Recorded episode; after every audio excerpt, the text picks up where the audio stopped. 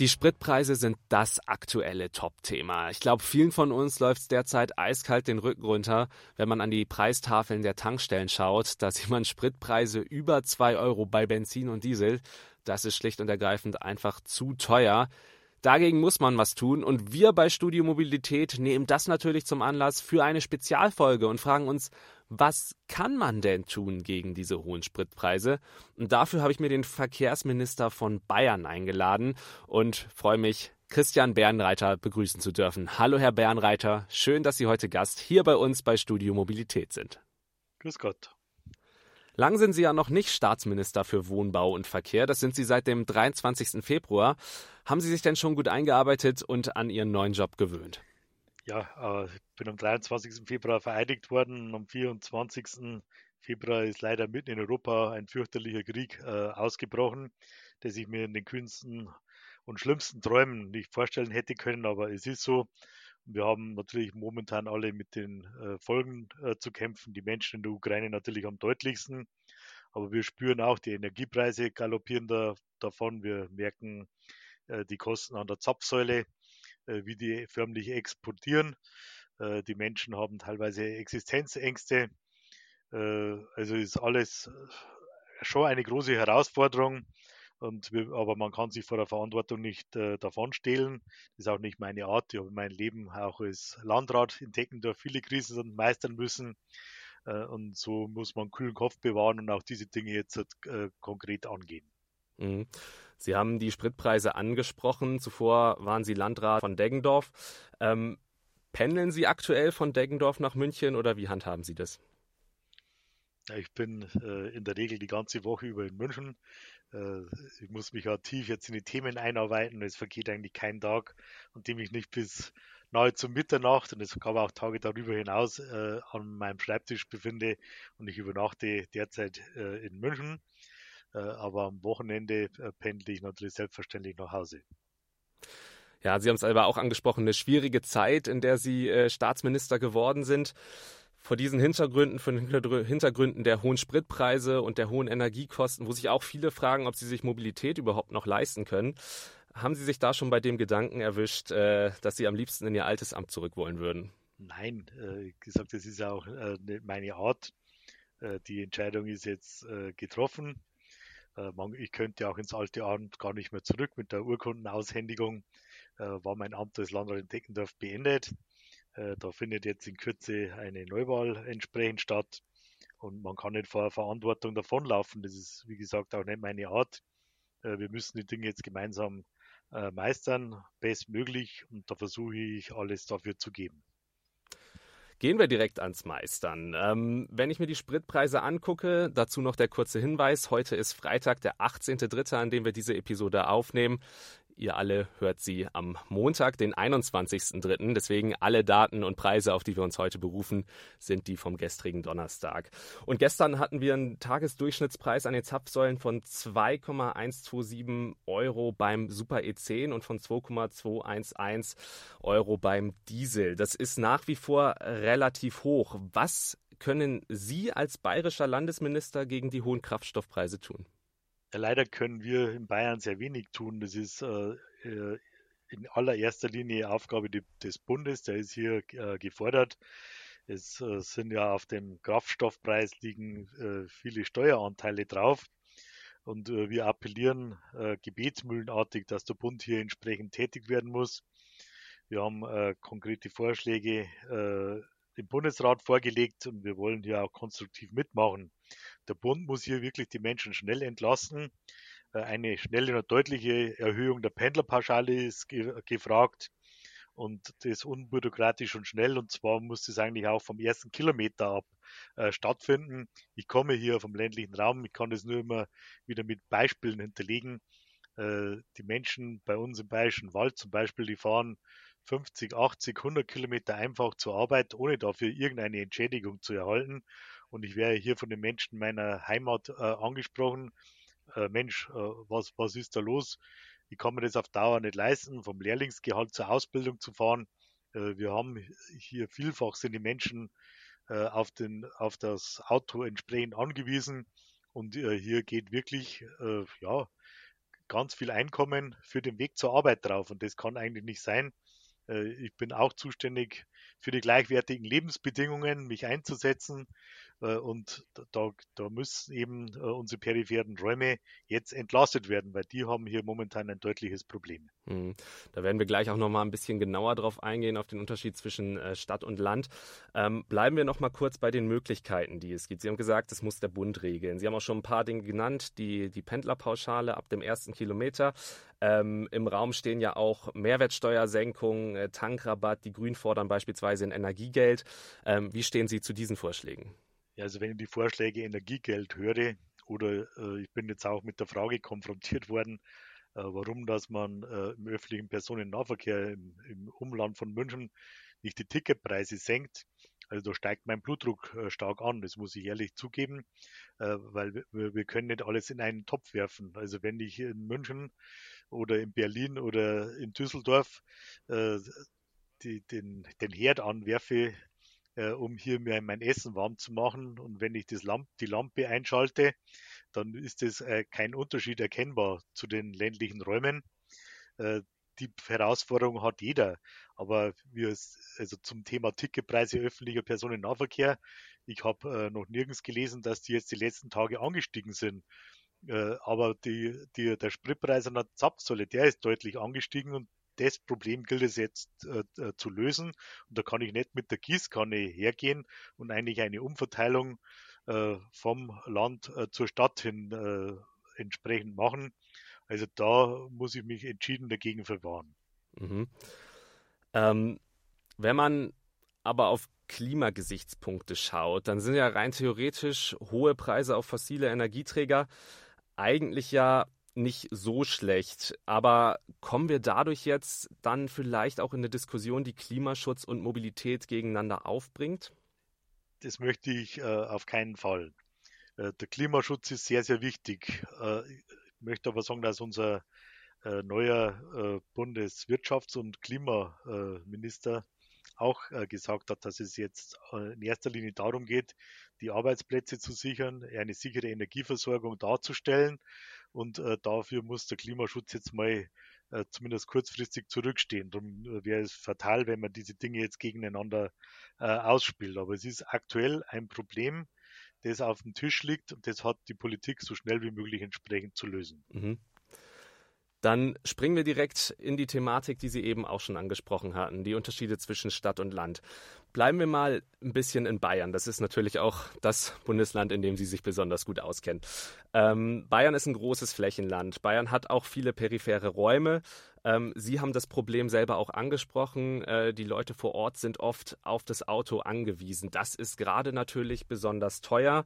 Ähm, in der Stadt hat man natürlich Möglichkeiten mit der U-Bahn, mit der S-Bahn, mit der Straßenbahn. Viele verschiedene Möglichkeiten, die man da nutzen kann. Auf dem Land aber eben nicht.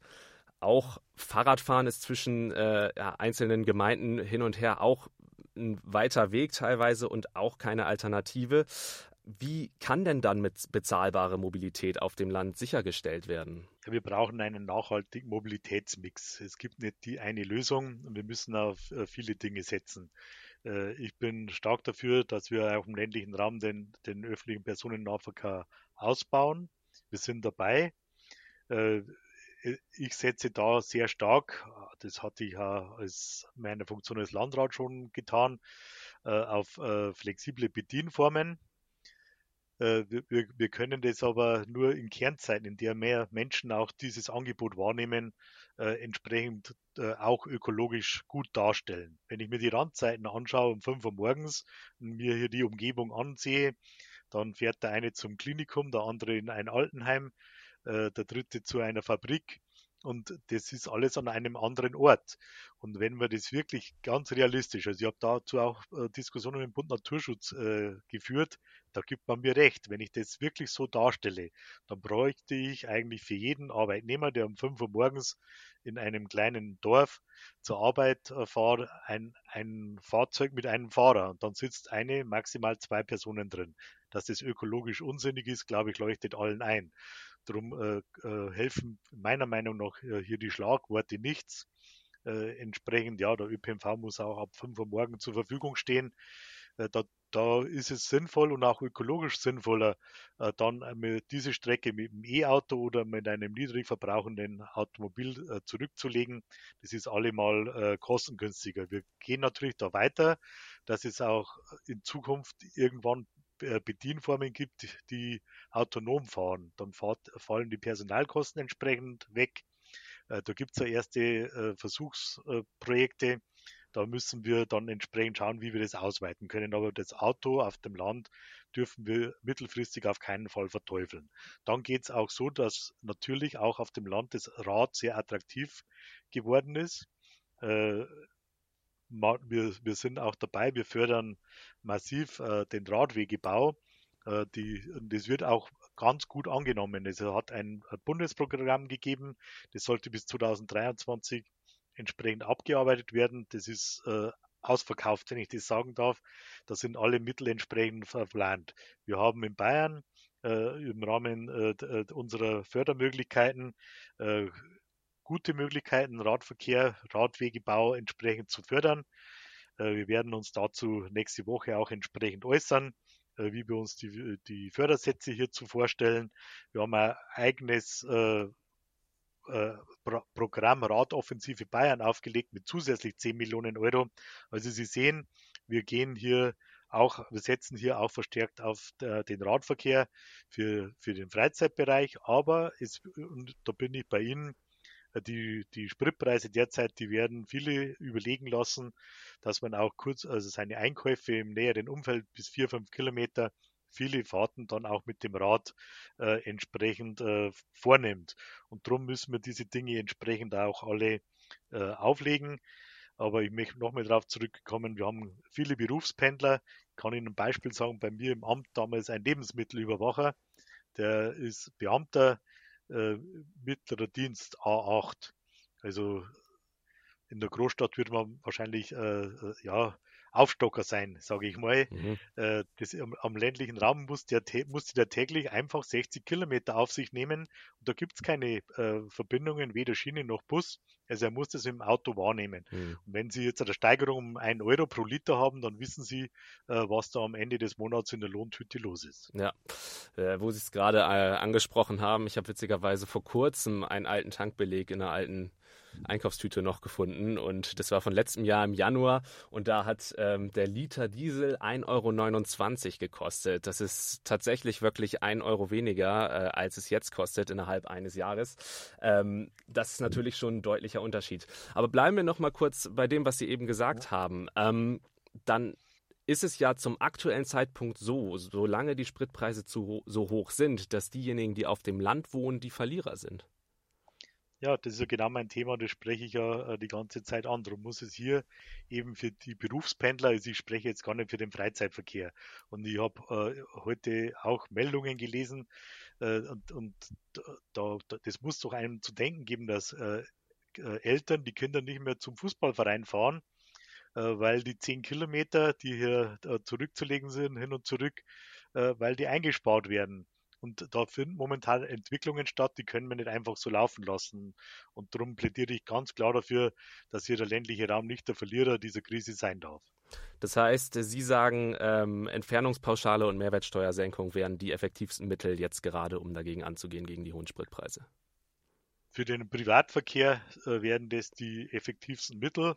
Äh, ich habe aber auch viele Beschwerdebriefe oder Hilferufe auf dem Tisch liegen, was zum Beispiel die Busunternehmen anbelangt, die für uns, die den eigentlich das Rückgrat des öffentlichen Personennahverkehrs im ländlichen Raum darstellen, im Schülerverkehr, äh, die sagen, wenn hier keine schnelle Lösung kommt, äh, dann, dann werden die alle zusammen in den Ruin getrieben. Taxifahrer das Gleiche. Und bei den Busunternehmen, da hilft eine Mehrwertsteuersenkung nichts, weil die entsprechend auf Vorsteuerabzugsberechtigt sind. Also da muss man schon dann äh, andere Instrumentarien an den Tag legen, und, und zum und, und hier äh, ja auf die Energiesteuern, auf die Dinge, die hier oben drauf kommen, auf die Spritsteuer, dass die entsprechend gesenkt werden. Also Das Problem ist äh, immanent jetzt auf dem Tisch und da brauchen wir eine schnelle Lösung. Mhm, und das betrifft ja uns letztendlich alle, also wie Sie es gesagt haben, nicht nur im privaten Bereich, sondern natürlich auch vor allem auch kleine und mittelständische Unternehmen, die darunter schwer zu leiden haben. Ja, wir haben diese Woche, wenn ich es vielleicht anfügen darf, äh, haben wir äh, die Abschlagszahlungen vorgezogen. Also mein Ministerium, wir haben auch die Abschlagszahlenhöhe äh, angehoben auf 60 Prozent. Also wir haben 55 Millionen Euro äh, jetzt äh, schnell ausgeschüttet, um für Liquidität zu sorgen, den Kommunen die Möglichkeit zu geben, die Unternehmen entsprechend äh, zu bezahlen. Äh, deswegen haben die die Kosten noch nicht herin. Äh, das ist ein, ein, Faktor, den wir dazu beigetragen haben, um den Unternehmen hier Luft zu, und Zeit zu verschaffen. Aber in dieser Zeit muss eine Entscheidung in Berlin getroffen werden. Mhm. Was total wichtig ist, weil diese Unternehmen ja auch schon in der Corona-Zeit sehr gelitten haben und jetzt kommt das natürlich auch noch dazu. Das heißt, die sind so oder so, stehen so oder so schon nicht gut da finanziell und haben jetzt dadurch natürlich noch mehr Probleme. Ähm, gehen wir nochmal wieder ähm, zurück in die Stadt. Ähm, wir haben in, wo wir es auf dem Land vielleicht nicht so arg haben, aber in München und vielen anderen Großstädten äh, die Problematik gerade zu den Stoßzeiten im Berufsverkehr. Viel Stau, ähm, viele Autos auf den Straßen, sehr, sehr viel Verkehr, es ist viel los. Ähm, es ist ja auch eine große Diskussion, die immer geführt wird. Wie bekommen wir lebenswerte Innenstädte? Und brauchen wir dafür, um das zu erreichen, vielleicht sogar autofreie Innenstädte und Tempo 30? Was sagen Sie dazu? Ja, also in erster Linie bin ich dafür als äh, langjähriger Kommunalpolitiker, dass die Entscheidungen dort getroffen werden vor Ort, äh, in der Stadt, in der Region, die es äh, konkret betrifft. Also äh, generell für ganz Bayern das festzulegen, halte ich für einen falschen Weg. Äh, was in der einen Stadt äh, gut ist, kann zum Beispiel für das Geschäftsleben einer anderen Stadt der Tod sein. Also darum muss man die Entscheidungen vor Ort treffen und auch die Möglichkeit dazu haben. Ich spüre schon, äh, den, die, äh, die, Stimmung allgemein, dass man zu verkehrsberuhigten Innenstädten kommen möchte. Tempo 30 ist durchaus ein, ein wichtiger Punkt. Äh, es kann auch in etlichen Städten sein, dass man ja, dass es sinnvoll ist, dass man wirkliche Fußgängerzonen hat, den Verkehr komplett draußen äh, vorlässt. Aber das muss man zusammen. Ich war äh, in diesen, ich war schon viel unterwegs in diesen wenigen Wochen meiner Amtszeit. Äh, ich war auch in der zum Beispiel in der Stadt Bamberg, dort hat mir die Geschäftswelt geklagt, dass das für sie der Tod wäre, wenn der komplette äh, Verkehr aus der Stadt äh, draußen gehalten werden sollte. Also die Entscheidungen, die muss man wirklich vor Ort äh, treffen, weil die, man muss auch mit den Folgen dieser Entscheidung dann vor Ort entsprechend leben. Vor Ort treffen ja, ähm, in einzelnen Städten schon, aber wenn wir jetzt uns grundsätzlich die Verkehrsinfrastruktur in Bayern anschauen, ähm, die ja oftmals nicht nur in Bayern, auch in anderen Bundesländern, aber an vielen Stellen und vielerorts äh, auch an ihre Grenzen stößt und äh, sanierungsbedürftig ist. Also wir haben gerade im Januar äh, die große, das große Thema ja auch gehabt äh, mit den sanierungsfähigen Brücken, dass da ziemlich viele Brücken auch marode sind. Jetzt hat ähm, Bayern auch von der Bahn 2,35 Milliarden Euro für Bahninfrastruktur bekommen. Das heißt, da muss ja schon auch wahnsinnig viel gemacht werden. Jetzt haben wir aber einen Bundesverkehrsminister, der nicht mehr aus Bayern kommt. Fürchten Sie jetzt, dass Investitionen am Freistaat Bayern vorbeischießen werden? Ja, das werden wir mit Argusaugen äh, beobachten und ich hoffe nicht. Äh, also ich glaube, wir sind alle ein bisschen pikiert, dass aus einem der größten Bundesländer und dem wirtschaftlich erfolgreichsten Bundesland äh, niemand für ministrabel gehalten wird und hier die, äh, die, die neue äh, Koalitionsregierung ein komplettes Bundesland hier außen vor lässt. Ich hoffe nicht, dass wir auch äh, das alte System zurückbekommen, das auch bei Gerhard Schröder da, wir soll Steine bekommen statt Brot, also ich hoffe nicht, dass das so ist. Es hätten die Menschen bei uns in Bayern, die sehr fleißig sind und engagiert sich in vielen Dingen äh, einbringen, äh, wirklich überhaupt nicht verdient. Und darum werden wir die Verkehrsinvestitionen, auch alle anderen Investitionen ganz stark entsprechend beobachten. Ich bin in den vielen Jahren als in meiner Funktion als Landrat habe ich immer äh, war ich für langfristige Planungen und äh, ich weiß, wie viel Kilometer Kreisstraße ich habe. Genauso weiß der Bund, wie viel Kilometer Autobahnen, Fernstraßen man hat. Äh, wir wissen, wie viele Startstraßen wir haben und ich muss auch äh, dann kann ich einfach teilen. Wenn ich die Lebensdauer weiß 30 Jahre maximal eine Straße, dann weiß ich, was ich eigentlich jedes Jahr sanieren muss. Mhm. Das wäre eigentlich mein Weg, wie man so herangeht, um äh, nicht ein, in, in einen Investitionsstau zu kommen. Wir müssen die Brücken, die, die haben alle äh, oder viele, möchte ich sagen, also wie auf der A45, dass dann komplett die Autobahn gesperrt werden muss, der, das soll verhindert werden. Und viele Brücken sind am Ende der Lebensdauer angelangt. Als sie gebaut äh, wurden, konnte niemand mit dieser dynamischen Entwicklung äh, rechnen. Der Schwerlastverkehr hat enorm zugenommen und äh, darum muss man sich das wirklich anschauen und auch die, Invest die notwendigen Investitionen äh, bereitstellen, damit wir hier wirklich dann nicht in ein marodes äh, Infrastruktursystem gelangen. Also mhm. da, glaube ich, ist äh, langer Atem angesagt und ein, ein gemeinsamer Plan. Also verstehe ich Sie richtig. Ähm, wir brauchen auf jeden Fall mehr Investitionen in den Verkehr. Ähm, welchen, ja, welche Infrastruktur würden Sie sagen, hat am meisten äh, Investitionen nötig? ich kann nur sagen, in den wenigen Tagen, die ich jetzt in Amt bin, sehe ich, dass eigentlich alle Infrastrukturen äh, Investitionen notwendig haben, sei es Schiene, äh, sei es Straße, äh, sei es der Ausbau äh, von Schienensystemen und auch die Verdichtung. Aber dafür brauchen wir eine leistungsfähige Infrastruktur. Also ich bin äh, überzeugt nach wenigen Tagen, äh, dass wir viel Geld aufwenden müssen, um unsere Infrastruktur funktionsfähig zu erhalten ja, wir sind ja die letzten Jahre Gott sei Dank bei der digitalen äh, Infrastruktur äh, vorangekommen. Das bringt jetzt auch viel. Ich stelle auch im ländlichen Raum fest, dass viele Menschen zu Hause im Homeoffice wirklich jetzt gut arbeiten können. Das gibt, bietet auch neue Chancen für den ländlichen Raum. Das verhindert auch Verkehr, möchte ich ganz klar entsprechend mit ansprechen. Äh, und darum äh, sind diese Investitionen in all unsere Infrastruktursysteme ganz, ganz außerordentlich notwendig. Mhm. Sprechen wir im Zusammenhang äh, Infrastruktur auch nochmal über die E-Mobilität, die ja jetzt auch gerade vor dem Hintergrund steigender Spritpreise auch wieder mehr Fahrt aufnimmt. Ähm, viele überlegen sich auf E-Autos umzusteigen, ähm, weil sie sich vielleicht einen Verbrenner gerade derzeit nicht mehr leisten können ähm, und das als die Zukunft sehen. Es braucht dafür natürlich auch eine Infrastruktur, es braucht Ladepunkte, es braucht ja, Ladestationen möglichst ähm, auch an den Punkten, wo sie benötigt werden, möglichst flächengreifend. Ähm, würden Sie sagen, Ihrer Meinung nach, dass die Mobilität in Zukunft elektrisch sein wird? Äh, ich würde sagen, äh, zu einem großen Teil ja. Äh, insbesondere was den Individualverkehr, den Personenverkehr anbelangt. Gerade in dem Umfeld, viele Fahrten haben ja eine geringe Reichweite. Ich bin selber seit einem Jahr äh, Besitzer eines Elektroautos und ich sehe, dass die Reichweiten deutlich zugelegt haben, dass man also für den Stadtverkehr, für den, äh, wenn man äh, kurze Strecken zur Arbeit hat, dass es sich schon lohnt, hier entsprechend mit einem E-Auto unterwegs zu sein. Ich sehe aber auch, dass die, der Ausbau der Elektro äh, Tanksäuleninfrastruktur äh, der Ladepunkte vorangehen muss, obwohl wir in Bayern mit 12.000 öffentlichen Ladepunkten schon gut aufgestellt sind. Aber das muss entsprechend vorangehen. Ich sehe aber mhm. auch, äh, dass wir in anderen Bereichen äh, auch auf, auf Kraftstoffe, auch auf synthetische Kraftstoffe nicht verzichten werden können. Ich war die Woche bei, bei Siemens, wenn ich das sagen darf, wir haben, äh, der Wirtschaftsminister und ich haben teilgenommen an einer Vertragsunterzeichnung für einen Wasserstoffzug. Da ist uns ganz klar äh, mitgeteilt und er, erklärt worden, dass es für den Personenverkehr ein Zukunftsbereich sein kann. Mhm. Dass es aber zum Beispiel für den Güterverkehr nie ein Thema sein kann. Und äh, wir haben einen hohen Anteil an Güterverkehr auf unseren Straßen auf der Schiene.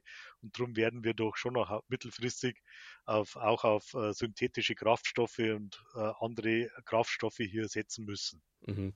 Also kein, keine einseitige Zukunft in Sachen Mobilität, sondern schon auch, ein, ja, auch da wieder ein, ein Mix aus verschiedenen Antriebsmöglichkeiten ja, man muss jetzt alles äh, also ganz rational angehen, äh, sich anschauen, was gibt es für Möglichkeiten, was ist dann, äh, was ist der best, die beste Antriebsart. Jetzt hier eine Antriebsart zu verteufeln, äh, finde ich total falsch. Man darf nicht ideologisch an die Themen herangehen, äh, sondern mit ähm, gesundem Menschenverstand muss sich auch auf die Fachleute verlassen, was ist technisch machbar und was eben halt nicht. Herr Bernreiter, ich würde Ihnen als letzte Frage gern noch mal eine Frage stellen, die uns hier beim ADAC auch sehr oft in letzter Zeit gestellt wird, auch und in der Hoffnung, dass Sie vielleicht eine Antwort darauf haben für unsere Hörerinnen und Hörer. Wann haben wir denn wieder günstigere Spritpreise, die unter der 2-Euro-Marke liegen? Äh, ich glaube, wenn man die Frage jetzt beantworten könnte, ich habe immer gesagt, in meinem Stellenplan habe ich immer die Position des Hellsehers ausgeschrieben, hatte aber noch keine geeignete Bewerbung dafür. Und äh, da müsste man jetzt in die Glaskugel schauen. Also die Frage kann ich Ihnen leider nicht beantworten. Äh, ich hoffe, äh, weil ein hoher Anteil an den Spritpreisen derzeit aus, äh, aus Steuerlast äh, zutage tritt. Und wir brauchen ja nur in andere europäische Länder schauen, dort ist man unter zwei Euro. Also ich hoffe, dass die Bundesregierung ziemlich schnell reagiert und dass sie die Menschen entlastet, die es jetzt notwendig haben. Das ist für mich in erster Linie sind es die Berufspendler, äh, die weite Wege in Kauf nehmen, die dazu geführt haben, dass auch in peripheren Räumen die Arbeitslosenquote sehr, sehr niedrig ist. Die haben verdient, dass man ihnen jetzt bei, in dieser schwierigen Situation zur Seite springt. Mhm. Können wir auf eine baldige Besserung hoffen und ja, wie gesagt, es betrifft uns alle. Hoffen wir, dass es schnell wieder besser wird. Herr Bernreiter, vielen, vielen Dank für Ihre Zeit. Vielen Dank, dass Sie heute unser Gast waren und für das spannende und interessante Gespräch. Herzlichen Dank. Ja, gerne. Das war eine Spezialausgabe von Studio Mobilität. Wir hören uns an dieser Stelle dann wieder regulär am 30.03. Macht's gut. Ich bin Alexander Schnaas. Bis dahin. Ciao.